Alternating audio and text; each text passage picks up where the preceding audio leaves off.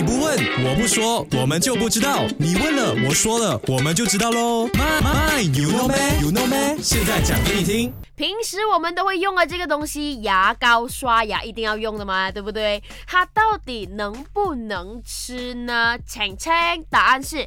最好不要啊哈，因为现在的牙膏中呢有很多都是含这个氟化物 fluorine 啊，所以如果你一次大量误食，或者是你长期都在食用这个含 fluorine 含这个氟化物的牙膏的话呢，很有可能会造成中毒，出现恶心、呕吐的这些症状，甚至会导致这个心肺衰竭那么的严重的。OK，所以刷牙的时候千万不要把牙膏吞进去了哈。